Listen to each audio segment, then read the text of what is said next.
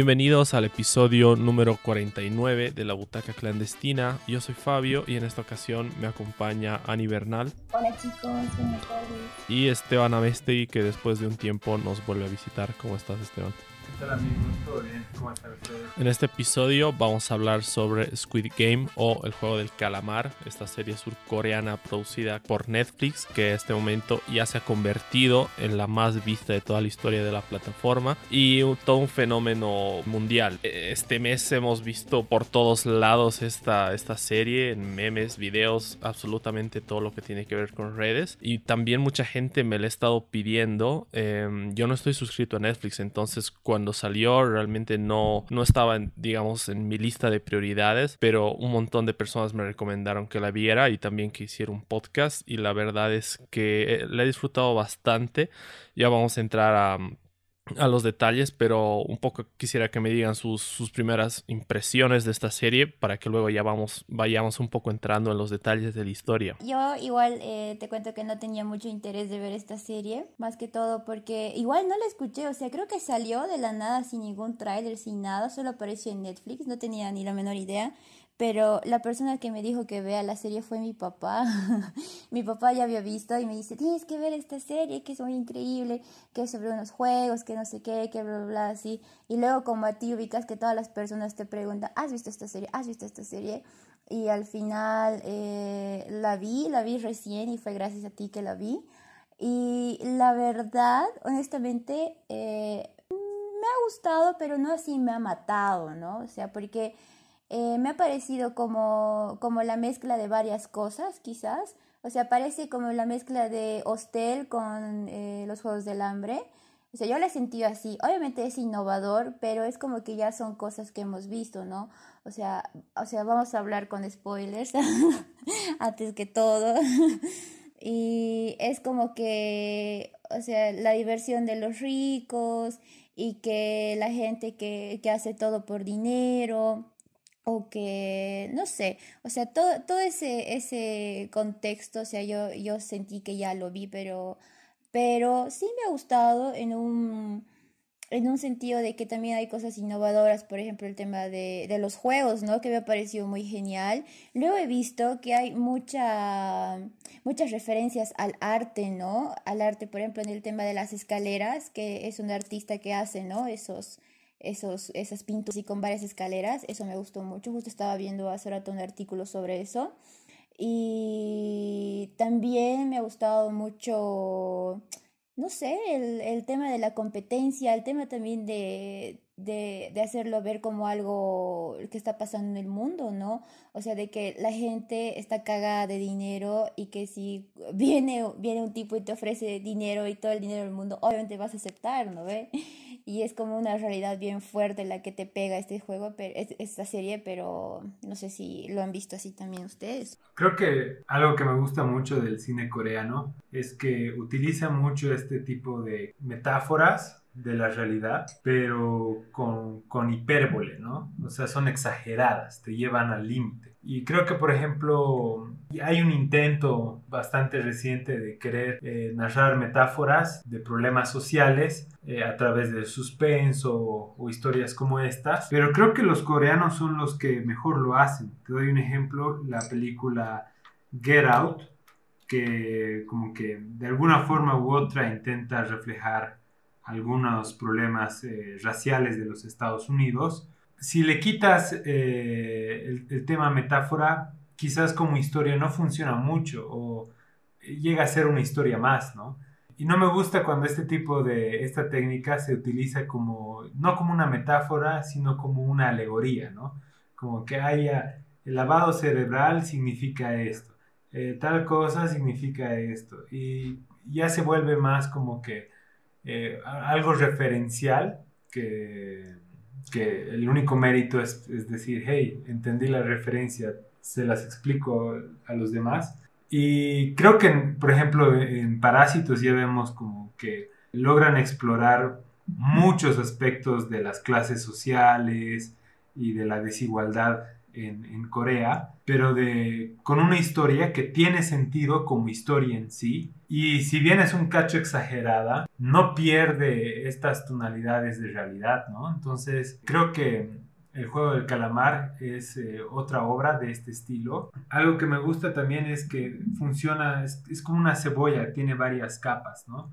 Y no importa por dónde le cortes, si te quieres analizar a nivel estética vas a encontrar un montón de cosas que, te van a sorprender, que te van a gustar, a nivel narrativa, a nivel desarrollo de personaje, a nivel de referencias a problemas sociales. Eh, lo que me gusta es eso, que por donde lo veas, vas a encontrar riquezas en esta serie, ¿no? Y como en cualquier cosa vas a encontrar cosas eh, buenas, como algunas otras cosas que podrían haberlas hecho mucho mejor. Pero en términos generales eh, me pareció muy, muy eh, genial esta serie. Y me encanta también el impacto que ha tenido a nivel, a nivel popular, ¿no? O sea, nuestros papás, como contaban hace un ratito, nuestros abuelitos, nuestros hermanos. O sea, normalmente es, estos intentos que tienen un tinte independiente por, no sé, por atreverse a hacer cosas distintas, simplemente la hablamos acá entre nosotros y nadie más las ve. Pero en cambio con esta serie, eh, todas las personas, creo, o al menos la mayoría, la han visto y eh, la mayoría igual va a poder comentar algunas cosas que le han gustado, incluso percibir esas, eh, los matices de, denuncia social que tiene. Haces bien en mencionar que en el cine coreano está muy marcada esta crítica a la desigualdad social, a la pobreza extrema, que como bien mencionabas eh, ya se nos mostró un poco en Parasite, también en, en, películas que no necesariamente se enfocan en la crítica social, se me viene a la mente Memories of Murder también de, de Bong Ho, el director de Parasite, que algo que también yo creo que es como un sello característico de este cine es que aparte de hacer una crítica a la sociedad son bastante crudas, eh, no, no se miden a nivel de violencia, en algunos casos sí llegan a ser medio gore, pero tampoco es que se exceden, eh, porque sí. Y otra característica que he visto es que también son muy trágicas, por ejemplo, recientemente vi una película de 2007, que, 2017, perdón, que se llamaba Acnieo, traducido como La Villanesa, que es una película de acción, porque ves el tráiler y, ves algo como muchas secuencias y cosas así que te hacen pensar que es una película 100% de acción, pero un 80% de la película es un drama muy, muy duro, un drama muy raro, que no te esperas ver, ¿no? Incluso la proyectaron en Cannes fuera de competiciones.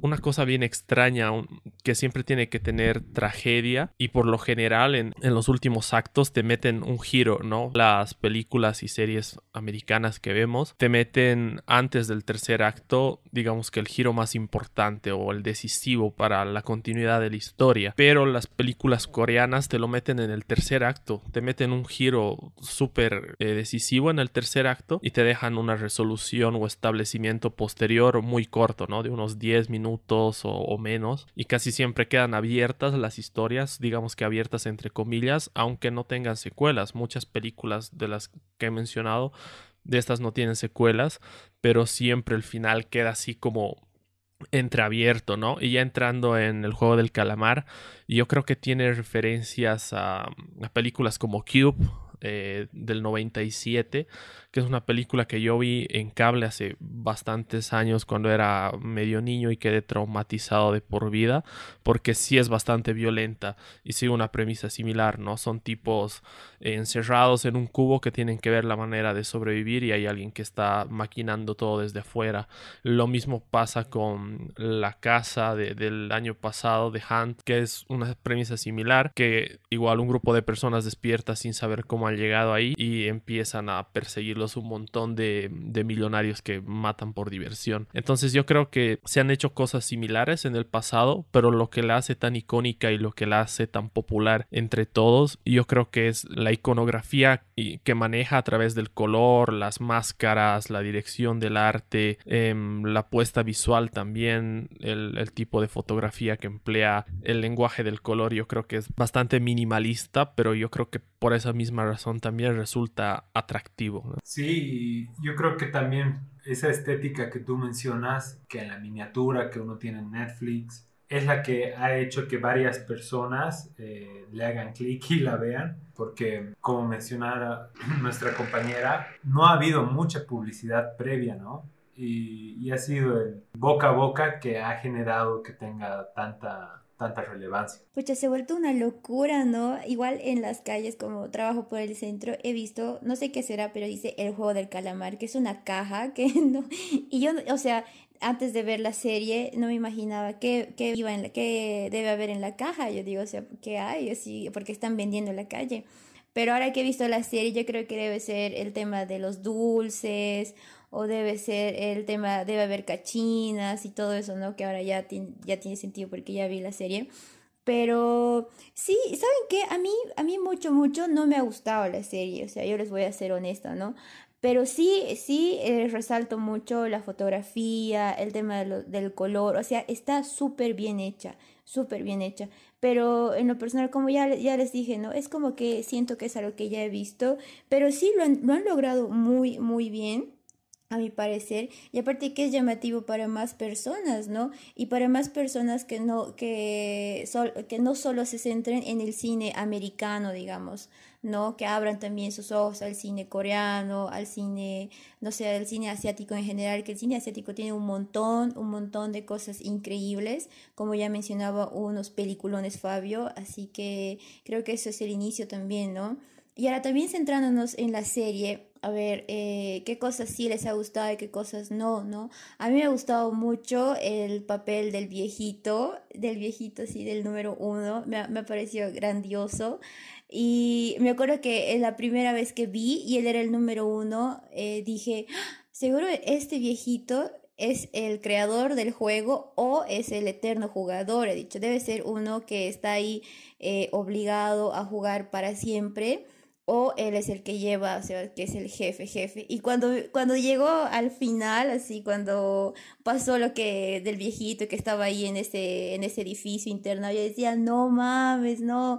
O sea, ese giro sí me gustó, lo esperaba, pero al mismo tiempo no lo esperaba. Y me ha gustado muchísimo, muchísimo, muchísimo. Y las actuaciones también son muy increíbles. El tema social que trata. O sea, sí, es, es una buenísima serie y creo que hay un montón de cosas rescatables, pero también hay cosas como que un cacho, digamos, un cacho lento al principio o como había cosas que se podían solucionar eh, más rápido, digamos. Tampoco es una casa de papel, ¿no? Porque la casa de papel creo que da un sinfín de vueltas y sigue sacando temporadas como Rápido y Furioso. Pero sí, sí, sí, está, estoy contenta con esta serie. No sé qué opinan ustedes. Sí, de hecho ya se ha confirmado una segunda temporada. El, final es bastante abierto, además te, te lleva un poco a, a, deducir que es obvio que va a haber una continuación. Me gusta mucho que Netflix digamos que sea en este momento la plataforma más grande en cuanto a abrir un público más acostumbrado a una propuesta americana comercial, nuevas opciones y estilos que no son tan populares y, volverlos justamente populares y despertar cierto interés en la audiencia de consumir este tipo de productos. Ya pasó con Dark. Creo que desde Dark yo no había visto, al menos en redes, un fenómeno que haya causado tanto revuelo con los memes y un montón de cosas. Entonces yo creo que eso es algo que no hay que darlo por sentado tampoco. Ya entrando en la historia, em, yo creo que esta idea de, de un juego que reclute a personas y digamos que haga un, background de todos sus antecedentes y sepan que están endeudados, que realmente su vida eh, da igual y, que son los sujetos perfectos, ¿no? Es, bastante macabro ponerse a pensar cómo han obtenido esos datos, eh, cómo funciona esa organización y, y sí se siente realista, la verdad, ¿no?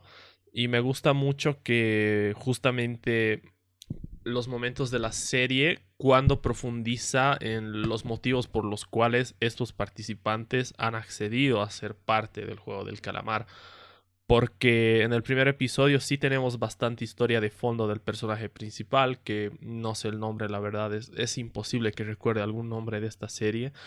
Digamos, el jugador 456. Él, eh, se ve bastante en el primer episodio, pero de los demás no sabes casi nada. Y en el segundo episodio te muestran realmente los jodidos que están, ¿no? No obviamente los 200 o 300 que participan, pero sí los más importantes. Y ahí entienden realmente por qué están ahí y que de verdad su vida eh, no cambia mucho estando fuera o dentro del juego. Realmente son miserables en cualquier lugar. Eso dice mucho de, de la ambición que, que tenemos humanos creo que muy en el fondo. Algunos están dispuestos a arriesgar su vida en busca de algo más, entre comillas, ¿no? De algo que los saque de, de la situación adversa en la que se encuentran. Y creo que ese es uno de los principales aciertos que tiene la serie, es el desarrollo de personajes porque todos ellos, eh, incluso nuestro personaje principal, que ahorita viene en IMDs, creo que se llama Seong Ji-hoon, pero creo que yo igual me acuerdo más como el jugador 400 no sé cuántos,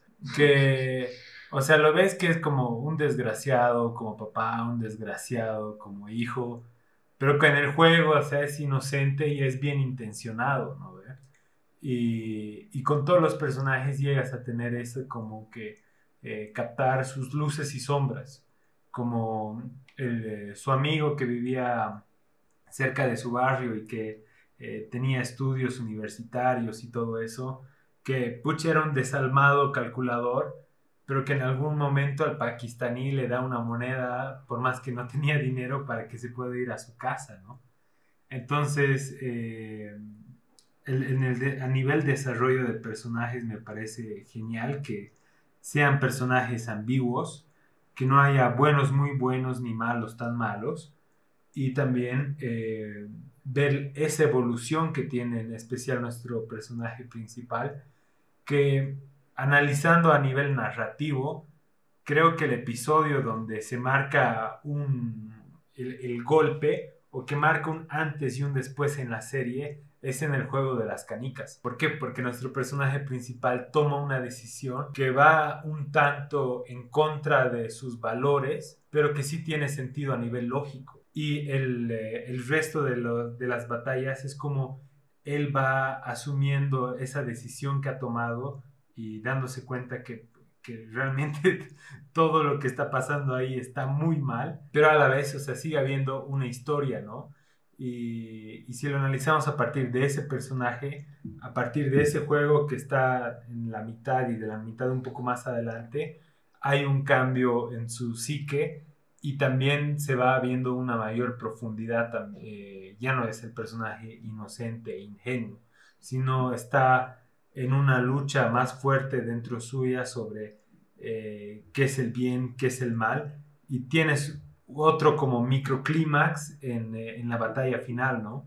Que como que se niegan en algún momento a ya jugar, spoiler alert. Quería destacar eso, el, desarrollo de personajes. Totalmente de acuerdo, men. Quizás lo que de las pocas cosas que le puedo criticar a la serie es que el ritmo por momentos se siente bastante lento. Hay episodios que podrían durar menos de lo que duran. Una prueba de esto es el em, octavo episodio que está entre el final y el séptimo, que dura media hora que es como la conclusión del séptimo episodio y la introducción al noveno, que tranquilamente 15 minutos se podría haber ido a uno y 15 a otro. Y hay episodios que por tramos se sienten un poco más largos de lo que deberían, pero yo creo que la tensión en cada juego es palpable, ¿no? El, primero yo no lo sentí tanto porque digamos que para el punto en el que había visto la serie ya me había spoileado completa esa escena de luz roja y luz, verde porque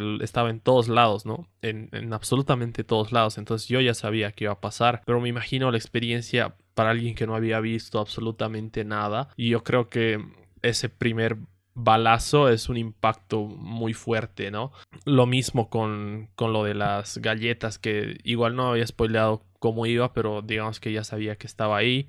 Em, el juego de las canicas es el más trágico eh, yo creo que porque el personaje del anciano, el jugador número uno, es de esos personajes que desde el, desde el principio sabes que es muy probable que muera, pero de todas maneras te encariñas por lo entrañables que son, ¿no? Porque tú ves a un anciano frágil, eh, enfermo, que solo quiere hacer algo que le dé un mínimo de felicidad antes de morir, y eso es suficiente para que conectes, ¿no? Y lo que decía Esteban, esta contraparte entre el, entre el jugador 456 y el otro que no me acuerdo que era su amigo del barrio, el que tenía los estudios universitarios, que digamos que en un mundo podrido o en un sistema podrido o en sí un sistema o una estructura eh, tan corrompida como puede ser el mundo el mundo real o este juego siempre hay digamos que una oposición entre los que están dispuestos a hacer lo que sea necesario para para su beneficio propio y los que dudan no los que dudan y hasta el último momento eh, se, se, preocupan por los demás al final, ven algo más en los demás o simplemente les preocupa la integridad de otras personas por encima de, de lo que sea. Y eso me parece un juego bastante intenso de ideales, digamos. Y esta idea de, que el juego del calamar sea como un sistema engañoso, me gusta mucho que me ponía a pensar mientras veía la serie y esto queda muy bien reflejado en el episodio, en el segundo episodio. Digamos que estando en el mundo exterior, las leyes y la situación a la que han sido arrastrados por la misma sociedad todas estas personas eh, los haga sentirse atrapados, ¿no? Aunque, aunque sean libres, aunque puedan caminar por las calles y sepan que si cometen una equivocación no les van a disparar, se sienten atrapados en el mundo exterior. Entonces para ellos no cambia estar atrapados, pero lo engañoso es que para darles cierta idea de que son libres, eh, los organizadores del juego siempre les ponen antes de empezar como escoge un número, ¿no? Y ese va a ser el número en el que vas a ir, o escoge una forma, o escoge un compañero, pero en realidad es solo la ilusión del control porque realmente no saben cuál es la repercusión de su decisión al escoger, ¿no? Lo descubren al momento de jugar y eso hace que de alguna manera acepten su destino con menos, digamos, con, con menos resignación y eso me parece algo raro porque en el momento en el que, digamos, muchos personajes están a punto de morir, los, los ves decir, no, ah, eh, debí haber hecho esto, debí haber hecho otra cosa, como que asumen cierta culpa por algo de lo que ellos no tienen absolutamente nada de culpa. Y yo creo que a veces así también funcionan eh, los sistemas de la sociedad, las políticas y todas estas cosas, ¿no? ¿Y qué, qué otra cosa tú dirías que no te ha gustado de la serie? Habían cosas que eran medio predecibles. Y yo sabía que al ser un producto coreano me iban a salir con un giro que es así para caerte de culo, ¿no? Como siempre hacen. Ya estoy acostumbrado desde que he empezado, digamos, a consumir más películas de ese país. Y ya sé que, me espero un poco eso, sobre todo en el, en el, tercer acto. Como esta es una serie, tenía que ser en el último episodio y en los últimos 20 minutos. El ritmo lento, digamos, la extensión de algunos capítulos. Yo siento que esta serie podría ser de 6 capítulos, porque al final de cuentas son 5 juegos. Y sientes que se extiende un poco más de lo que debería porque tranquilamente podría ser una miniserie para mí de seis capítulos. Ahora hay que ver cómo la van a continuar. Espero que esto no se convierta en un Stranger Things eh, o en una casa de papel, como decía Annie, pero yo no he visto la casa de papel, así que no puedo decir absolutamente nada hasta que la vea. O sea, nunca, porque no la voy a ver.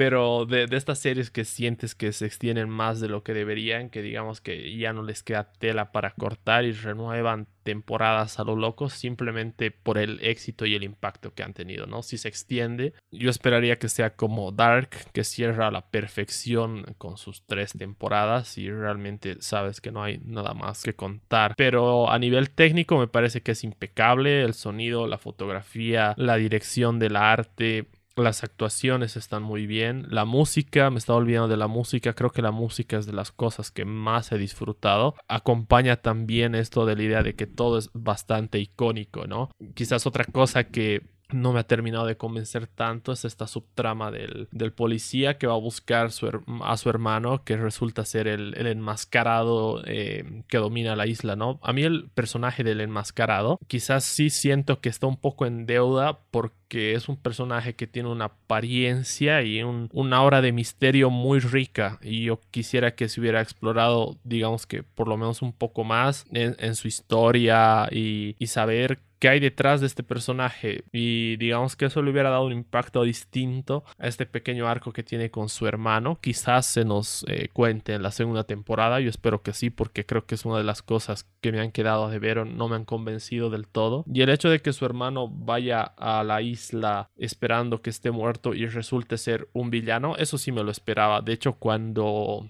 digamos que asalta al primer soldado y le quita la máscara, yo dije, ah, va a ser su hermano y y ahí murió. Igual en cierto punto, como yo ya sabía mientras veía la serie que iba a haber una segunda temporada y yo pensé, no, o sea, no, no, no va a poder delatarlos y desmantelar eh, los juegos porque si eso pasa no hay segunda temporada directamente, ¿no? Entonces no es una probabilidad. Pero por lo demás yo siento que es bastante intensa y, dramática en una medida muy, muy acertada, ¿no? O sea, la serie en sí es bien dramática, ¿no?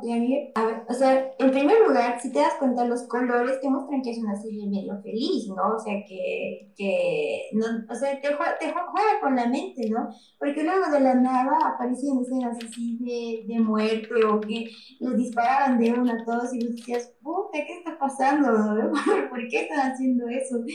Pero, pero no sé, ¿sabes qué? No sé si comparto la idea de que debería haber una segunda temporada. O sea, hay muchos eh, cabos sueltos, ¿no? Han quedado muchas cosas ahí, pero no sé, es que realmente las segundas temporadas son como las secuelas de algunas películas lo arruinan, lo arruinan, eso es lo malo. A menos que lo hagan tan bien como esta primera y no sé, no sé, no sé, no estoy convencida todavía de que haya una segunda temporada, pero por miedo que lo arruinen. O sea, como tú dices, Dark, Dark sí, o sea, sus tres temporadas súper bien. También otra que es así es Mr. Robot, que ha tenido sus tres temporadas. Son tres, creo, ¿no? O cuatro, pero bien, o sea, ha terminado súper bien. Y también Legión, porque sea así. Pero espero que sea algo así, no sea algo así como La Casa de Papel, como ya lo mencioné, y se vuelva todo una, una franquicia horrible, ¿no? Porque la verdad, esta sí acompaña bien, ha gustado, a mi papá le ha encantado, a mis hermanas también les ha encantado, se pareció muy entretenida, tenía de todo, tenía el drama, tenía la música, como dices, tenía, eh, eh, no sé, tenía buenas cosas para, para agarrarte y tenerte ahí, porque mi papá creo que la terminó en un día o dos, creo la terminó de ver, y me dijo que quedó encantado.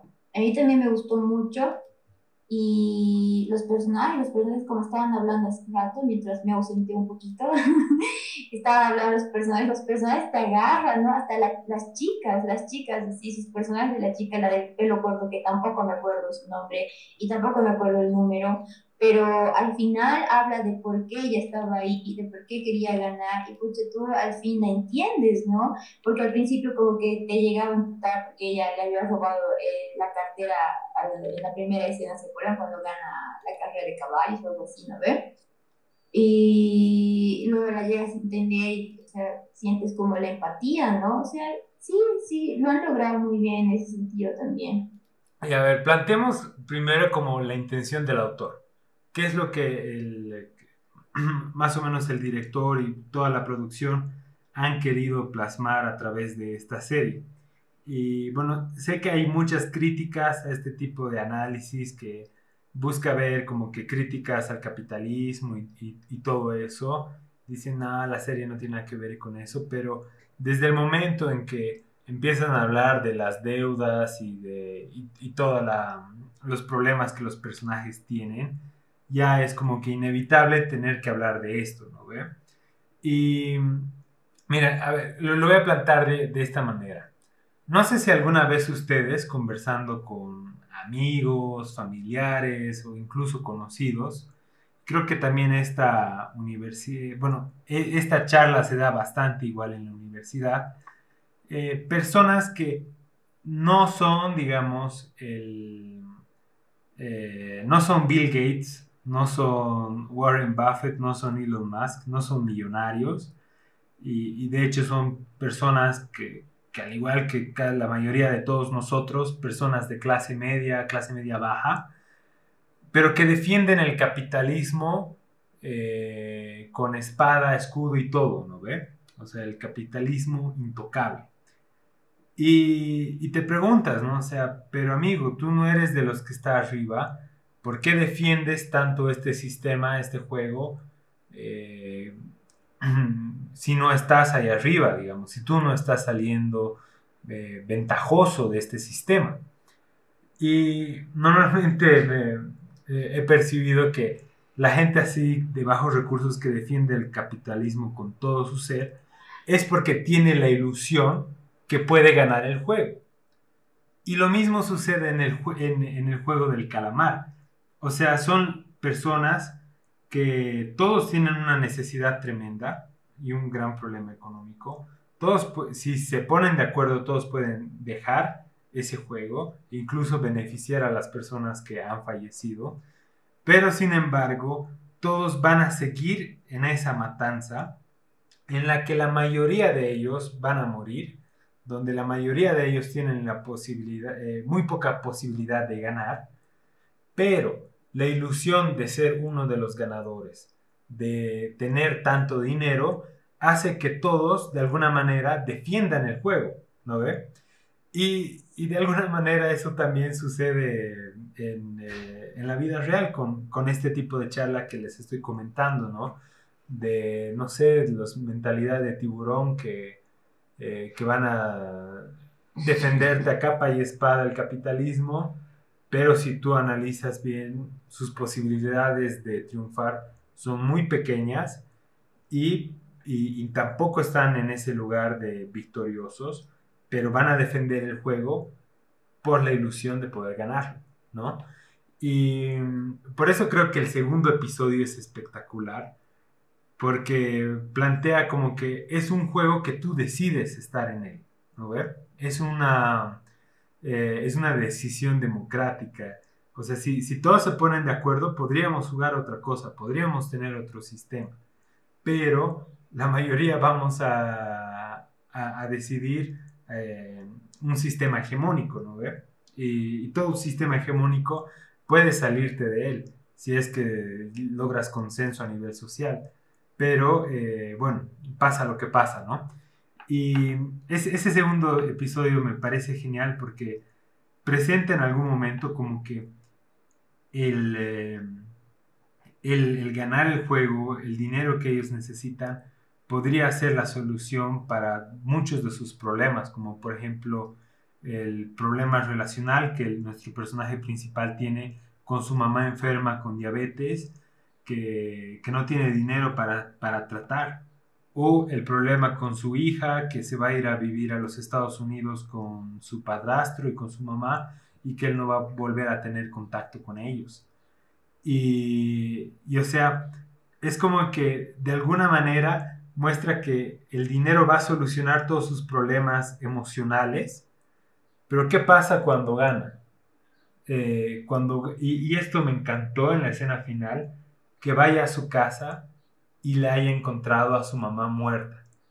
Y que ese era el motivo por el cual él deseaba entrar al juego, para tener el dinero para pagar eh, los médicos de su mamá. Y, y, te imaginas esas, eh, e-, esas ideas que se le han pasado por la cabeza de, podría yo haber estado con mi mamá y al menos haberme despedido de, eh, de ella, o haberla acompañado a sus últimos momentos eh, y, varias cosas así que, que, con el hecho de estar podría haber tenido un mejor cierre a nivel emocional que el hecho de haber conseguido el dinero, ¿no? Y, y sí, pues, y al final tienes esta, el, el desarrollo del personaje que mencionaba, que hay un viaje del héroe, ¿no? De que de, ser una persona inocente, ingenuo, termina ganando el juego, ¿no ve? pero el siguiente paso que logra la serie en este personaje con el último episodio es que el personaje se dé cuenta de su lugar con el resto, ¿no? Entonces, ahí ya se da cuenta, un montón de gente ha muerto para que yo gane esta, esta plata. Un, montón de gente va a seguir cayendo en este juego y van a seguir volviendo. Y, y por eso lo ves así tan destruido, abatido, y al final, eh, spoiler alert, te muestra esa intención de querer volver al juego para eh, ya no permitir que esto se siga perpetuando, ¿no? Entonces, em, si bien sé, sé, que estoy haciendo justo lo que odio, una interpretación demasiado alegórica de todo lo que es el juego y, la serie, pero creo que el cine coreano te invita a eso. Con Parasite te invita a hacer eh, ese tipo de análisis de, oh, miren, los ricos viven en una, eh, en, el monte y en cambio los, los pobres viven eh, debajo del nivel de la tierra, ¿no? Y, tiene todas estas referencias visuales a la desigualdad social. Y en este, en este sentido, la serie te utiliza los juegos de niños. ¿Y, y por qué los juegos de niños? porque no, no sé ustedes, pero si alguna vez han visto a los niños jugar, se ven las relaciones, eh, las relaciones humanas, las eh, interacciones dinámicas que hay entre ellas, más crudas, ¿no? Los niños son malos, hacen bullying y, no van a y no van a tener, eh, ¿cómo se llama? ningún tipo de de límites, no van a tener ninguna norma social a la hora de interactuar. Son interacciones bastante crudas y por un lado te refleja eso y por otro lado te genera ese aspecto perturbador, ¿no? Porque normalmente los juegos de niños los relacionas también con ingenuidad, eh, con pasarla bonito, qué tiernos y de la nada hay una matanza, ¿no? Entonces ese choque eh, inesperado también te genera esa sensación gutural que tiene la serie, ¿no? Y bueno, creo que si la serie lo hubiera, hubiera sido una miniserie de un episodio, digo, de, una sola temporada, y que, y que hubieran obviado el arco argumental del policía y todo lo del, eh, de los enmascarados, hubiera sido más como misterioso, hubiera sido espectacular. Eh, creo que hubiera terminado a la boca de muchos con sabor de obra maestra, ¿no? Por el, por el tema de misterioso y todo eso. Y como era un arco argumental, los giros que han tenido no, no han afectado mucho el desarrollo de todo el juego, digo, de toda la serie. Entonces, por ejemplo, esa el, que el personaje enmascarado haya sido el hermano, es casi lo mismo que lo que hemos visto en, el giro argumental de Luke, yo soy tu padre, o incluso lo que hemos visto en Cruella, ¿no?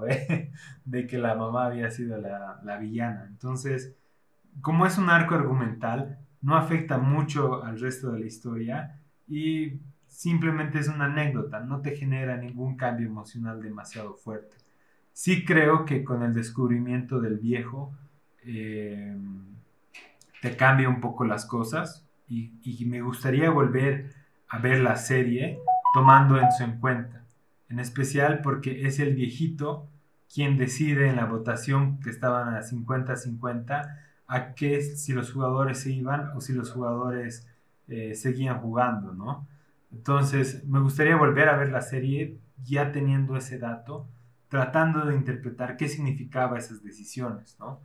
Pero, eh, pero eso, ese era mi análisis alegórico, simbólico de la serie y, ese era mi comentario, ¿no? Que, que sí entiendo las, eh, todo ese arco secundario de policía hace en pie a la segunda temporada y honestamente no me hubiera gustado, pero si los guionistas son los mismos y les dan tiempo para trabajarlo, pueden traer cosas interesantes. Y creo que, por ejemplo, eh, igual muestra que nuestro, eh, el episodio final muestra que nuestro personaje principal no ha madurado del todo, porque está camino a, los Estados Unidos a entablar esa relación rota y estar por fin con su hija, pero en cambio decide eh, seguir en Japón para eh, desenmascarar a todo, a todo este problema que hay con el juego del calamar, ¿no? Entonces, incluso en eso, eh, sigues teniendo un personaje ambiguo, ¿no? Que por más que ha aprendido mucho, sigue teniendo algunas cosas que cambiar y no es un personaje bonito del todo. Y bueno, este fue nuestro podcast dedicado a Squid Game. Gracias por escucharnos. Yo soy Fabio. Yo soy Annie. Chao.